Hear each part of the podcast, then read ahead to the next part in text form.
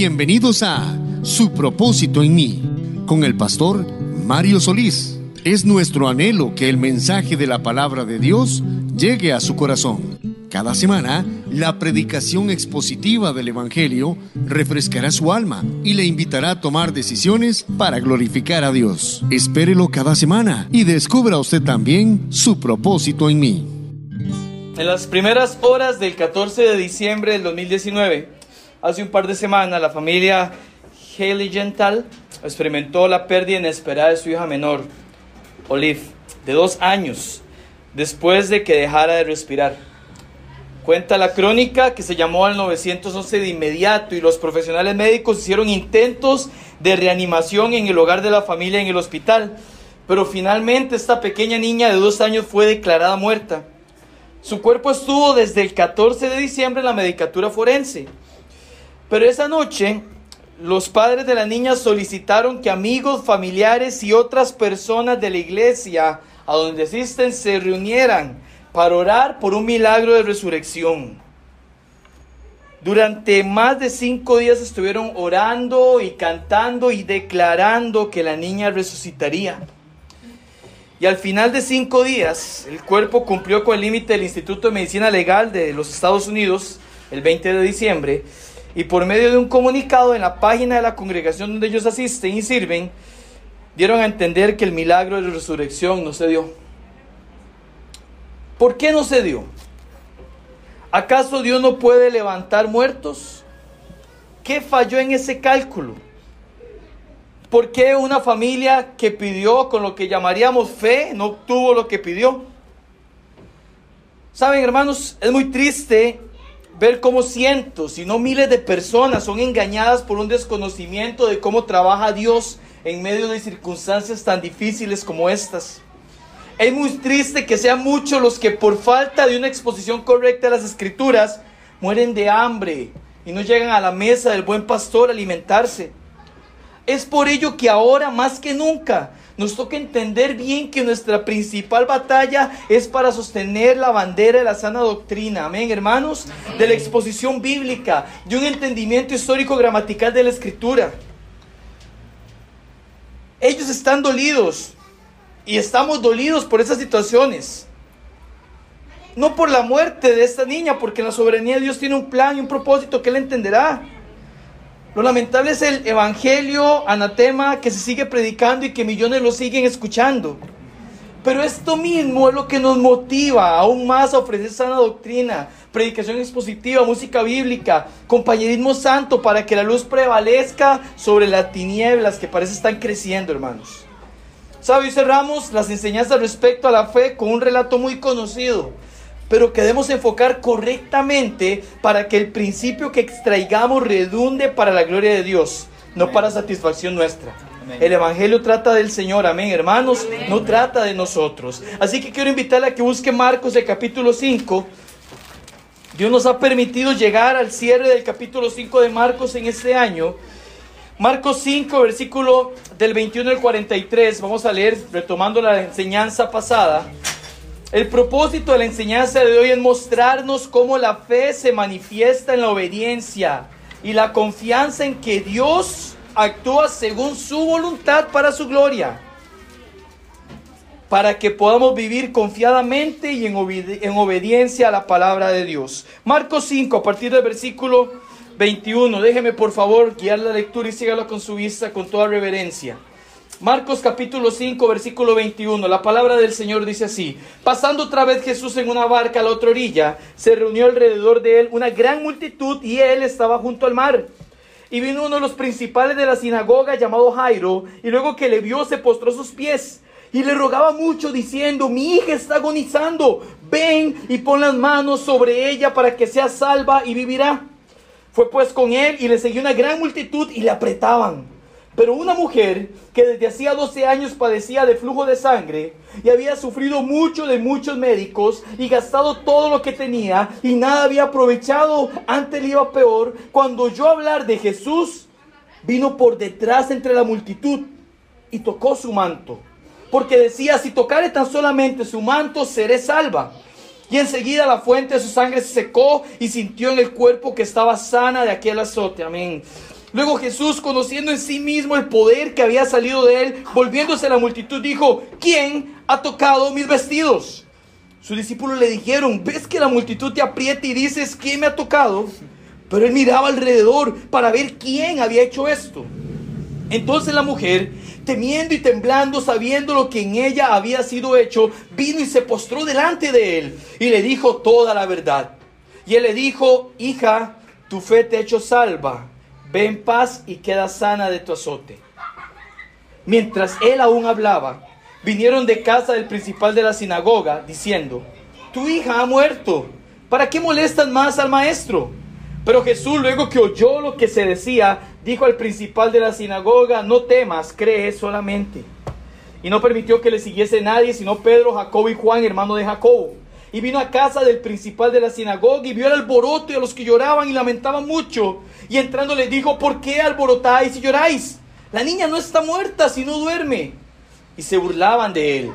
Mas él, echando fuera a todos, tomó al padre y a la madre de la niña y a los que estaban con él y entró donde estaba la niña y tomando la mano de la niña le dijo Talita Kumi, que traducido es, niña, a ti te digo levántate. Y luego la niña se levantó y andaba, pues tenía 12 años y se espantaron grandemente. Pero él les mandó mucho que nadie lo supiese y dijo que se le diese de comer. Gloria a Dios por su palabra. Amén. Pueden tomar su lugar en este momento, amados hermanos y amigos. Hermanos, vamos a ver rápidamente el contexto. Esta historia nos presenta un contraste interesantísimo, hermanos. En el versículo 25 eh, entra la historia de una mujer que es descrita con seis puntos en el versículo 25 y el versículo 26.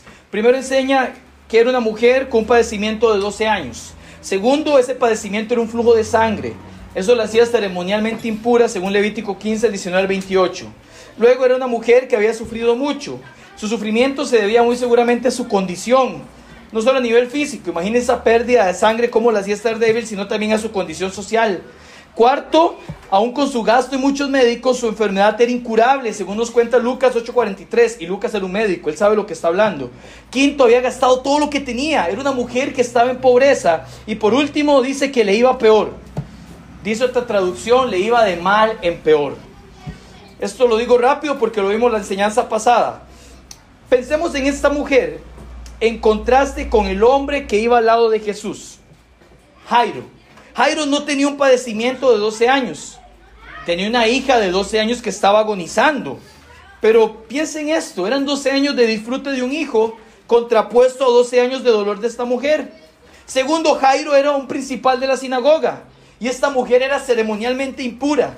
La semana pasada explicamos a qué se refería este principal de una sinagoga, alguien con mucha relevancia, Recuerde que la vida, como veíamos ahora en la primera hora, la vida del el pueblo judío giraba en torno al templo y todo lo que se realizaba.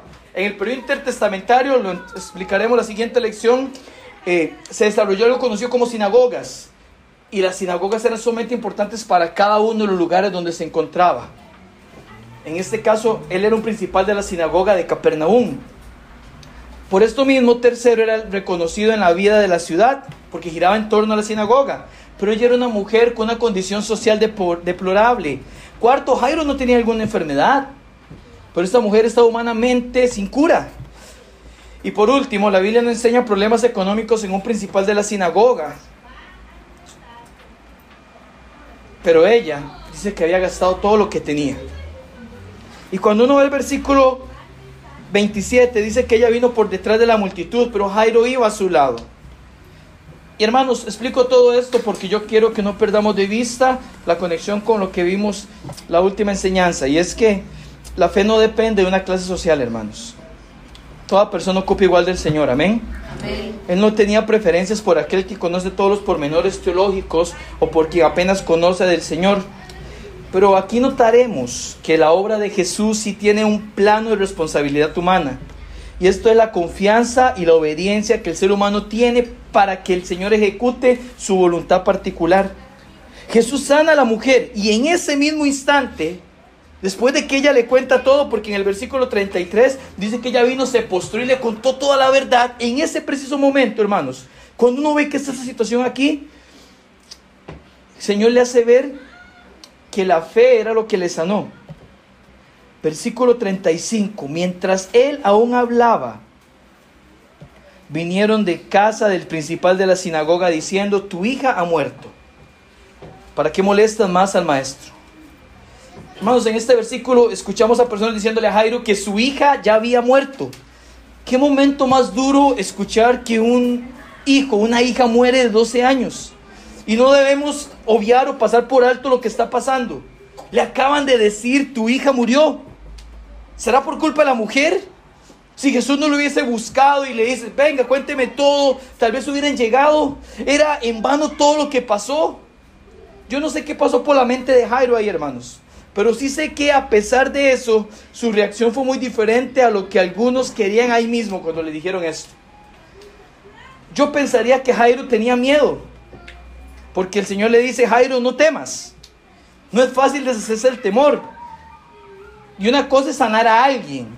Pero hasta este punto en el Evangelio de Marcos no ha resucitado nadie. Han visto al Señor sanar un paralítico, han visto al Señor sanar un hombre que tenía espíritus inmundos, vieron al Señor calmar la tempestad, pero es que ella es alguien muerto. No creemos que era algo que ocurría siempre. Resucitar a alguien Jesús no le dejó ni siquiera responder o preguntarle algo inmediatamente. Más bien la respuesta del Señor fue instantánea. Él le dijo, versículo 36, al principal de la sinagoga, no temas, crees solamente. Y hermano, yo no quisiera dejar de lado la explicación de lo que esto significa, porque lamentablemente este versículo se usa de muchas maneras y de muchas formas que alejan de lo que el Señor quiso transmitir aquí. Mucha gente dice, haga tal cosa, no crea, te, crea nada más, crea, haga lo que sea, pero crea hay que ver a qué se está refiriendo aquí el Señor. Para lograr salir del temor solo hay una fórmula. Y es creer firmemente en la presencia, en las promesas, en la misericordia y en el poder de Dios en Cristo. En el versículo 37, hermanos, se ve de manera muy clara nuestro primer punto de hoy. Quienes tienen fe en Jesús obedecen a Jesús. ¿Por qué decimos esto? Déjenme hacer un paréntesis para hablar un poco de la fe. Entendemos fe, como hemos venido viendo estas últimas lecciones, como certeza y convicción. Muchos aquí a lo mejor han memorizado Hebreos 11.1 desde que son pequeños. Es por la fe, la certeza de lo que se espera y la convicción de lo que no se ve. No voy a entrar en detalles de Hebreos porque sería otra enseñanza, pero certeza es confianza absoluta y convicción es obediencia absoluta. Yo diría es por la fe, mi confianza absoluta en Dios y mi obediencia absoluta a Dios. Ahora, ¿puedo yo confiar en Dios por mi propia voluntad? Realmente no, porque el Salmos 14.1 dice el necio en su corazón. ¿Qué es lo que dice el necio en su corazón? No hay Dios. Porque para los incrédulos, aunque Dios se haya manifestado de una manera general, porque los cielos cuentan la gloria de Dios y el firmamento anuncia las obras de sus manos, ellos dicen no hay Dios. Y han preferido desde siempre dar gloria a las criaturas antes que al Creador. Yo no puedo buscar solo a Dios porque estando muertos en delitos y pecados no tenemos capacidad de reacción a menos que el Espíritu nos vivifique. Y yo creo que la muestra más clara de esto es que aunque alguien diga que confía en Dios, su forma de actuar va a revelar si su confianza es fe en el Hijo de Dios o es fe en beneficio de su propia naturaleza. ¿Qué estoy diciendo con esto? Hay gente que dice, yo confío en Dios, pero en realidad lo que están haciendo es reflejándose a sí mismo en Dios. Yo confío en que Dios va a darme esto. Y si Dios no se lo da, se enojan con Dios porque no lo hizo. No estaban confiando en Dios realmente. Estaban buscando en Dios un reflejo de sus deseos propios. Eso se llama egolatría. Estoy buscando cómo me reflejo en Dios. Como dice Romanos 1.21, conocieron a Dios, pero no le glorificaron como a Dios. ¿Sabe qué revela esto, hermanos? Que cuando yo digo que confío en Dios, y no es para su gloria, sino para mi beneficio propio. Realmente no tengo la fe en Cristo. Por eso en Hebreos 11:6 el escritor dice que sin fe es imposible agradar a Dios. ¿Por qué? Porque es necesario que el que se acerca a Dios crea que lea y eso es confianza. Creemos que Dios existe, amén, hermanos. Confiamos en eso. Pero la otra parte dice que deben buscarle para ser galardonados. Esto es obediencia. Y así podríamos poner muchos ejemplos sobre cómo la fe se refleja en mi obediencia al Señor. Hay cristianos que dicen, yo tengo mucha fe, pero no pueden ni siquiera escudriñar las escrituras cada día. ¿Qué clase de fe es esa? Hay un mandato bíblico que dice que la palabra del Señor muere como en abundancia en vosotros. Yo tengo mucha fe. No, pues yo no leo la Biblia. Entonces, ¿qué clase de fe es la que tiene? Si la fe es obediencia. Yo tengo mucha fe, pero no pueden obedecer el mandato de congregarse. Y desatienden lo que la Biblia enseña. Yo tengo mucha fe, pero no pueden hablar de Cristo a otros. Hermanos, eso no es fe. La fe es confianza y es obediencia a Dios. Y una obediencia absoluta. Amén, hermanos. Fe es confiar en que Dios existe y obedecerle a ese Dios. Y obedecemos a Dios cuando obedecemos su palabra. ¿Están conmigo? Amén, ¿sí? La fe en Cristo siempre produce obediencia que glorifica al Señor. Y aquí vemos esto, volviendo a nuestro primer punto. Quienes tienen fe en Jesús obedecen al Señor sin importar la circunstancia. Jesús da tres indicaciones en los versículos 36 y 37. Voy a leerlos, sígalos con su vista. Pero Jesús, luego que oyó lo que le decía, dijo al principal de la sinagoga, no temas, cree solamente. Y no permitió que le siguiese nadie, sino Pedro, Jacobo y Juan, hermano de Jacobo. Hermanos, aquí tres indicaciones. Primero a Jairo, Jairo, no temas, cree solamente. Eso es una orden. Jairo, tienes que obedecerme, tienes que creer en mí. Esto es ten fe, Jairo, en medio de la situación desesperanzadora en que estás ahorita. Confía en mí y obedéceme. Segundo, Señor manda a tres discípulos, a Pedro, a Jacobo y a Juan. Dice, ustedes tres vengan conmigo. Usted ve alguno aquí diciéndole, ¿para qué, Señor? Es que ya murió. No, no. Ellos obedecen. Solamente esos tres, dice el versículo 37.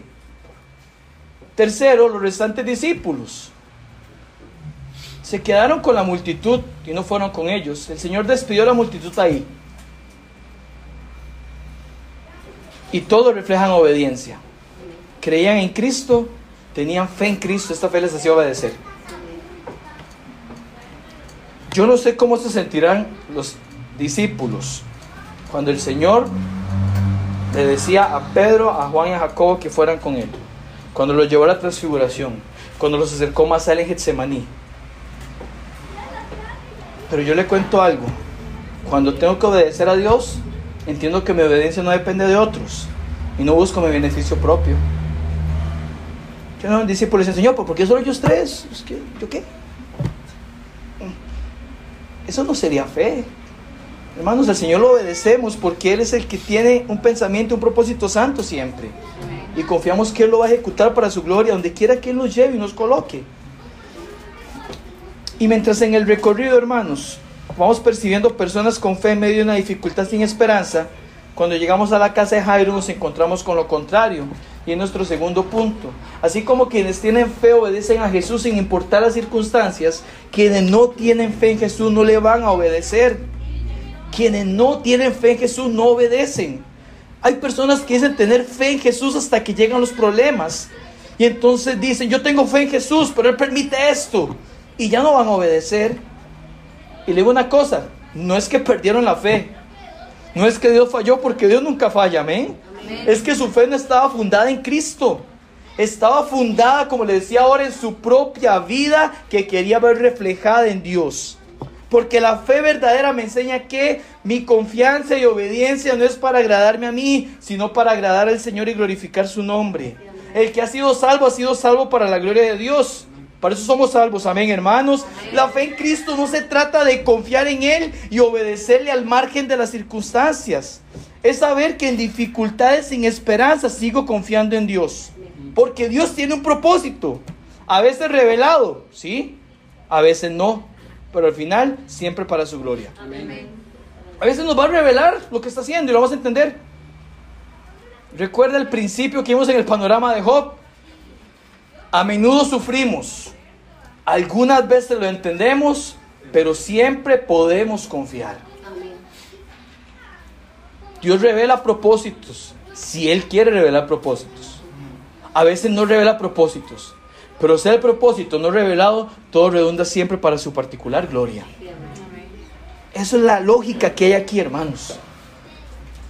Jesús no le dijo, Jairo, Crea solamente, vamos a ir, no dijo que iba a resucitar, dice, crea solamente y vamos. Hasta ese momento su hija sigue muerta y él va con Jesús. Pero él sabe que está obedeciendo. Y mis hermanos, ¿Sabe una cosa? Si usted es un hijo de Dios, usted y yo ya tenemos mucho más de lo que merecemos. Porque lo único que merecemos es un infierno, porque hemos ofendido a Dios y lo seguimos ofendiendo. Creo que ninguno puede decirme aquí, hermano, yo nunca he ofendido a Dios porque estaría ofendiendo una vez más con soberbia, ¿verdad?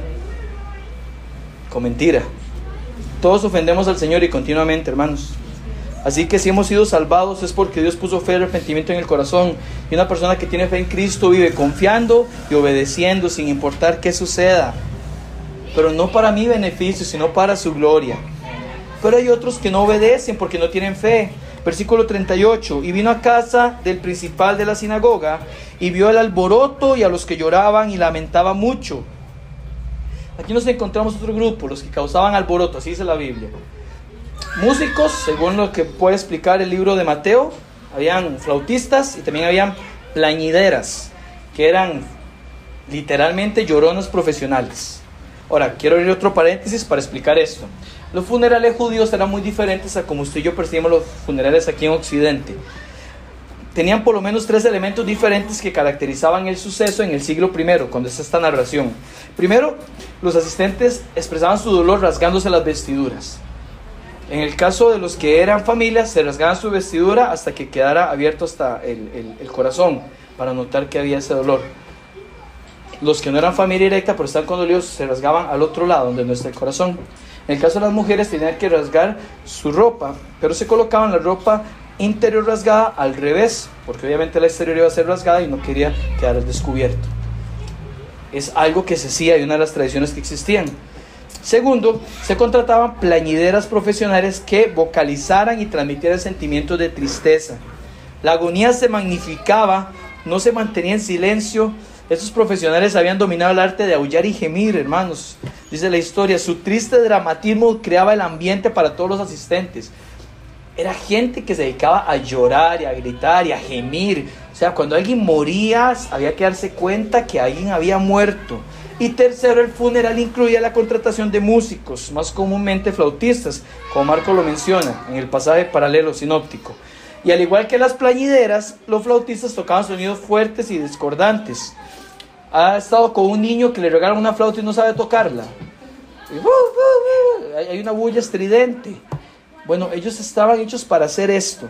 Ahora, de acuerdo a la tradición judía, hasta el que era pobre tenía que tener por lo menos dos flautistas y una plañidera cuando alguien moría. Se contrataba siempre, dos flautistas y una plañidera. Era evidente que no era nada silencioso ni tranquilo.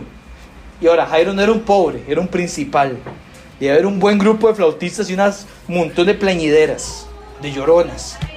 Hay otros elementos más que también le daban un ambiente patético y lúgubre a la casa. Entonces piensen todo esto cuando van ellos van con el Señor y así llegamos al versículo 39. Y cuando el Señor entra, que era una casa amplia, él tenía dinero y muy seguramente habían habitaciones, porque ellos van a la habitación donde está la hija de Jairo. Dice que cuando ellos entran, versículo 39 les dijo, ¿por qué alborotáis y lloráis? La niña no está muerta, sino duerme. Jesús les dijo que la niña no estaba muerta y les pidió que no se alborotaran y que dejaran de llorar. Y el versículo 40 dice que no obedecieron a Jesús. La primera línea dice, y se burlaban de él. Hermanos, era gente que tenía su fe en el dinero que les daría Jairo por tocar y por llorar. Su fe no era ni cercana a ser fe en Cristo. Y por lo tanto no iban a obedecer, se estaban burlando de Cristo. ¿Cómo alguien podía pasar de estar llorando para después ponerse a burlarse del Señor? Y piensen esto. Es probable, piensen en un personaje bíblico al que Jesús le pidió algo que era humanamente imposible. El Señor le dice, no está muerta. Ellos se ríen, ¿cómo no va a estar muerta? Lo que hicieron fue burlarse el Señor, no dejar de llorar. Pero si yo tengo que pensar en alguien así, pienso en Pedro. En la barca, cuando el Señor se le acerca y le dice, Pedro, bogue mar adentro y eche la red. ¿Recuerdan la respuesta de Pedro? Señor, pasé toda la noche y no he sacado nada. Pero en tu nombre echaré la red. Y usted y yo conocemos cómo termina ese milagro para gloria del Señor. No tenía tampoco sentido que Pedro fuera a echar la red también. Como no tenía sentido que ellos dejaran de llorar porque Jesús dijo que no está muerta. La niña estaba muerta. La diferencia es que Pedro y estos plañideras podían o no podían obedecer al Señor por lo que creían o no creían de Él. no se burló, en tu nombre tiraré la red. En cambio aquí, hermanos, ellos no fueron así, la Biblia no lo enseña, pero yo creo que ellos hubieran pensado, vamos a perder el dinero que ganaríamos. Y acaban de comenzar. Dice que los funerales duraron una semana. ¿Saben qué pasa aquí? Que es que cuando no hay fe es imposible que haya una obediencia que agrade al Señor. Si Jesús les hubiera dicho, vamos a llorar unos días más, y luego yo vengo y hago el milagro, yo personalmente creo que ellos no hubieran tenido dificultad en obedecer a Dios, pero no porque tuvieran fe en Cristo, sino porque Dios los estaría complaciendo. Pero el fin de la fe no es complacerme a mí mismo. Muchas personas están dispuestas a llamarse cristianos mientras lo que Dios le pida sea compatible con su estilo de vida. Soy cristianos. Pero cuando Dios no hace las cosas como se lo imagina, ah, no, ya no. Por eso en la actualidad descubrimos personas que se dicen cristianos, pero igual su forma de hablar, de comportarse, de vivir, no refleja que tengan en su prioridad honrar a Dios con sus vidas. No es que aman a Dios, no. Es que usan su versión de Dios con minúscula para reflejarse amor a sí mismos. Gente que dice, Dios, yo tengo fe que usted me dará un trabajo. No es que confían en Dios soberano, es que lo ven como Aladín y una lámpara para frotar y obtener lo que desean. Dios, yo con fe le pediré la sanidad de esa persona. Pero ¿qué pasa si Dios tiene otro plan? Su fe no era confianza y obediencia para la gloria de Dios. Era de confianza en sí mismos, esperando la complacencia del Dios que se crearon para satisfacer su deseo. Y usted me dice, pero si mi deseo es correcto. Bueno, quiero decirle esto con mucha humildad y cuidado, hermanos y amigos. El único deseo correcto es querer que Dios haga su voluntad para su gloria. Es el único deseo correcto. Y yo quiero que piensen esto. Son mis peticiones con fe más enfocadas en mí que en Cristo. Se lo voy a ejemplificar. ¿Cuántas veces en esta semana usted le pidió al Señor que le hiciese menguar a usted para que Él creciera?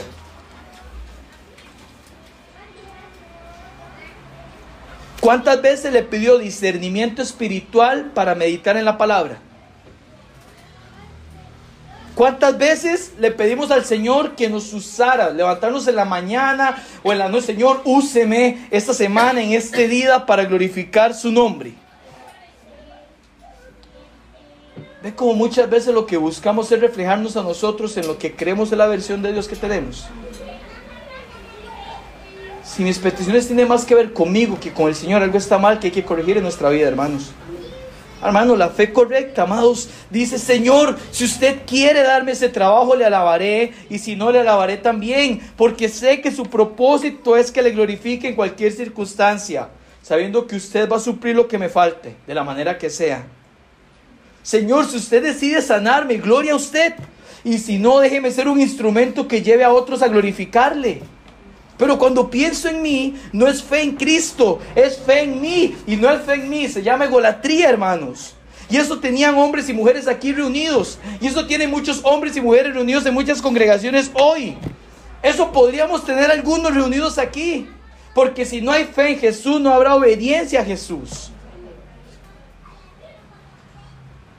¿Qué es lo que sigue en el versículo 40? Y se burlaban de él. Mas él, echando fuera a todos, tomó al padre y a la madre de la niña y a los que estaban con él y entró donde estaba la niña. 41. Y tomando la mano de la niña le dijo Talita Kumi, que tradució el niña, a ti te digo, levántate.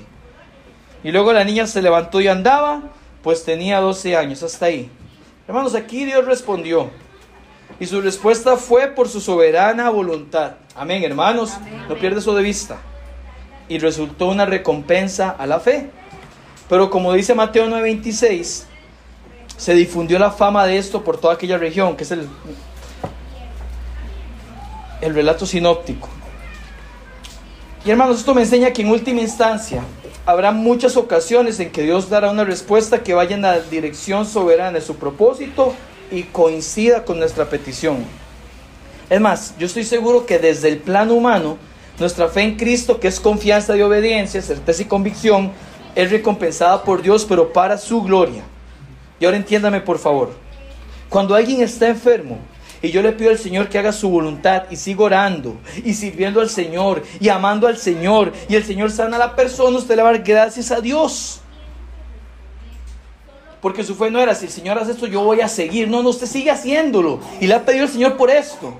Pero si el Señor no sana a esa persona, igual le voy a dar gracias a Dios. Amén, hermano. Porque no se trata mi servicio, lo que hago a Dios, de lo que Él puede hacer. Porque ya, ya hizo Él lo que tenía que hacer por mí, que era salvarme. Porque Él quiso. Igual no hubiera querido salvarme y sigue siendo Dios y sigue siendo digno de toda gloria. Amén. Pero desea salvarnos y nos salvó. Y todo será para su gloria. Y como mi fe está enfocada en el Señor, yo le agradeceré. ¿Ese no es acaso el modelo bíblico, hermanos? ¿No es el modelo cristocéntrico? No debemos decir como el Hijo de Dios dijo en su humanidad al Padre en su prueba más dura. Señor, si usted quiere, mí esta copa. Pero hágase tu voluntad y no la mía. Alguno dirá, ¿y cómo yo llego a decir eso? Bueno, hermanos, conociendo más del Señor. Él nos irá transformando a la imagen de su Hijo. Efesios 4:13 dice que debemos llegar a la estatura del varón perfecto que es Cristo. Y en este contexto habla de la iglesia, así que el deber es para todos. Cuando usted comienza y yo comienzo a confiar en el Señor, obedeciéndole, creyendo que es para su gloria, sin importar lo que Él haga, usted está aportándole al crecimiento de la iglesia. Porque la vida de la iglesia depende esencialmente de la calidad de sus miembros y la calidad espiritual. Hermanos, el Señor levantó a la niña. Ahora, alguno dirá, ¿por qué el versículo 41 dice talita kumi? Bueno, esa es la expresión original en el arameo. Marcos sabe que le está escribiendo a personas que no son judías, algunos grecorromanos, que a lo mejor al leerlo eh, ocupaban ver esa traducción. Por eso solamente aparece Marcos, porque hay lectores que no son judíos en este evangelio. Y en el versículo 41 no lo dice, hermanos. Pero piensen lo sucedió en esa habitación donde estaban mamá y papá, Juan, Jacob y Pedro y el Señor. Yo creo que tuvo que haber producido un gozo tremendo. Jairo vio su confianza y obediencia a Dios en un hecho que se reflejó para la gloria de Dios. Y hermano, lo que produce la fe en quienes tienen fe es el entendimiento de Dios obrando su voluntad. Si yo tuviéramos que hacer un, no sé cómo llamarle, feómetro, será algo así, para ver cuánta fe tengo. No qué tan feo soy, ¿verdad? Cuidado. Yo creo que nuestro análisis podríamos pensar, yo entiendo que Dios obra esto para su voluntad y para su gloria. Y cada vez que tenga afirmativamente esa respuesta, creo que estaremos enfocando correctamente la fe, aún en situaciones sin esperanza. Porque esa fe me lleva a confiar y obedecer y esta fe en Cristo producirá que pueda entender que Dios está obrando su voluntad. Piensa en este hombre. El Señor dijo, no temas, cree solamente. ¿Y sabe qué hizo él? Él creyó. Piensen cómo él pudo ver a Dios obrando su voluntad. Y piensen cómo iba a seguir siendo el principal de la sinagoga cuando llegara gente y él tuviera que contarles lo que hizo Jesús por su hija. Iba a redundar su gloria. Jairo fue, Señor, vaya conmigo. El Señor fue con él. Vio el milagro de la mujer. Le dijeron que murió, pero el Señor le dijo, no tema, crea. Y él va y sigue. El Señor calla a los que no tenían fe, a los que están llorando, y él levantó a su hija. hermanos, cuando al final de nuestra petición uno ve el resultado y ve hacia atrás, uno puede ver a Dios obrando. Pero no ve a Dios solamente en el resultado final, sino en el proceso. Y ese proceso forma la fe. Y lo forma de tal manera que sin importar el resultado final le glorificamos a Él. Y esto nos lleva a nuestro último punto. Versículo 42 muestra lo que produce la fe en quienes no tienen fe. Y luego la niña se levantó y andaba, pues tenía 12 años y se espantaron grandemente. El verbo usado aquí, hermanos, que se traduce como espantaron, literalmente significa estar fuera de sí o caerse de espaldas. ¿Sabe una cosa? Quienes no tienen fe no logran entender cómo obra el Señor. En cualquiera de los dos sentidos en que Dios obra. Pero sobre todo, a gente que no tiene fe, no entienden, hermanos, cuando Dios dice un no humanamente. Lo visualizan como algo negativo. Déjeme explicarme. Hay gente que no entiende cuando Dios bendice de una manera especial a sus hijos. Sobre todo porque el creyente entiende la bendición del Señor como estar bien con el Señor. ¿Verdad? La bendición del Señor no son los bienes que tengo. Cuide con eso. No es su trabajo. Son bendiciones que Dios da, pero la bendición del Señor es estar bien con Dios. Eso es lo principal. Porque si mi bendición depende de lo que Dios me ha dado, me ha provisto, y si lo perdiera, ¿qué pasa? Pero cuando sé que estoy bien con el Señor, ese es el bienestar que da Dios. Pero las personas, hermanos, que no son creyentes, o que tal vez digan ser creyentes, pero no tienen una fe en Cristo, no entienden cuando Dios dice que no. Cuando Dios mantiene una enfermedad. Cuando Dios no da una respuesta que sea humanamente positiva. ¿Y sabe qué no entienden completamente? La reacción del creyente. ¿Le ha pasado? ¿Ha visto a alguien? Personas que no entienden cómo el creyente afronta los dolores o las situaciones difíciles. Y entonces Dios igual es glorificado. Porque cuando usted, hijo de Dios, muestra que su fe es obediencia al Señor sin importar lo que Él haga, las personas que están afuera ven esa luz y glorifican al Padre que está en los cielos. Porque cuando el mundo llora desesperanzado, el creyente llora con una paz que sobrepasa todo entendimiento. El ejemplo más sencillo es algún funeral. A todos nos duele la pérdida de un familiar. Pero qué diferente cuando alguien que muere muere en Cristo. Inclusive si alguien muriera y no es en Cristo, yo como creyente eh, entiendo algo diferente como lo entienden las personas que no son creyentes. Porque cuando algo produciría en el no salvo enojarse y alejarse, en nosotros nos hace recordar, como decía el salmista, en Dios solamente está acallada mi alma, del bien de mi salvación. Esa es la diferencia de lo que produce la fe en quienes la tienen y los que no la tienen. En esa habitación tuvo que haber gozo para gloria del Señor por lo que Jesús hizo. Fuera la gente se espantó. Hay una fe que sí obedece, y una fe que no lo hace. Hay una fe que sí confía y una fe que no confía. Y la fe que confía y obedece es la fe del Hijo de Dios, dice Gálatas 2.20. Amados hermanos y amigos, le pregunto, ¿es nuestra confianza y obediencia un reflejo de nuestra fe? ¿Es nuestra confianza y obediencia un reflejo de nuestra fe? Como creyentes, cuando hay dificultades que parecen sin esperanza, respondo con confianza al Señor, obedeciéndole y aferrándome más a Él. Preguntémonos, ¿son mis motivos de obediencia y confianza a Dios correctos? ¿O solamente lo hago como un medio de satisfacción propia? Piensa en esto. ¿Son mis peticiones con fe más enfocadas en mí que en Cristo? Yo no puedo decirle qué va a suceder el año que viene. Hemos de tener planes, proyectos, a nivel congregacional, a nivel individual, a nivel familiar. Pero tal vez sería bueno que comenzamos a orar diciéndole, Señor, yo tengo esto en mente, pero yo lo que quiero es glorificar su nombre sin importar lo que suceda. Así tiene que estar dirigido nuestra fe. ¿Por qué no nos proponemos, hermanos, este año que inicia? Si el Señor nos deja llegar, pedirle al Señor que nos use para glorificar su nombre. ¿Por qué no hace oración suya cada mañana al levantarse? Señor, que hoy pueda yo menguar y que usted crezca. Usando la expresión del apóstol, perdón, del profeta Juan el Bautista.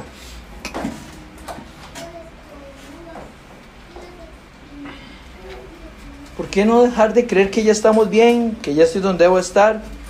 No, hermanos, ¿por qué no anhelar ser más para la gloria del Señor de lo que somos hoy? ¿Por qué no redoblar en fuerza nuestra lectura de la Biblia? ¿Por qué no pedirle, Señor, discernimiento espiritual cada día? ¿Por qué no decirle, Señor, por favor, que yo no tenga excusas para gastar más tiempo en redes sociales, en hablar, en compartir que lo que hagas en su palabra? Tal vez alguno dirá, yo no estoy en la fe, bueno, pídale al Señor que le arrepentimiento y fe para que pueda entregarse a Él, para que Él sea su Señor y Salvador. Porque la fe en Cristo provista por Él glorifica su nombre por todo lo alto, hermanos. Tal vez ven algo que no esperaba. Véalo como una oportunidad para confiar aún más y obedecer aún más al Señor. Y ante todo recuerde, el Señor está cumpliendo su propósito en su vida. Y que dicha que es el de él y el nuestro, porque nosotros echaremos a perder todo. Nuestro deber, confiar y obedecer. Amén. Quiero invitar a ponerse en pie con su cabeza inclinada, ojos cerrados, por favor. Muchas gracias por haber escuchado este sermón. Le invitamos a escuchar la próxima semana una entrega más de Su propósito en mí.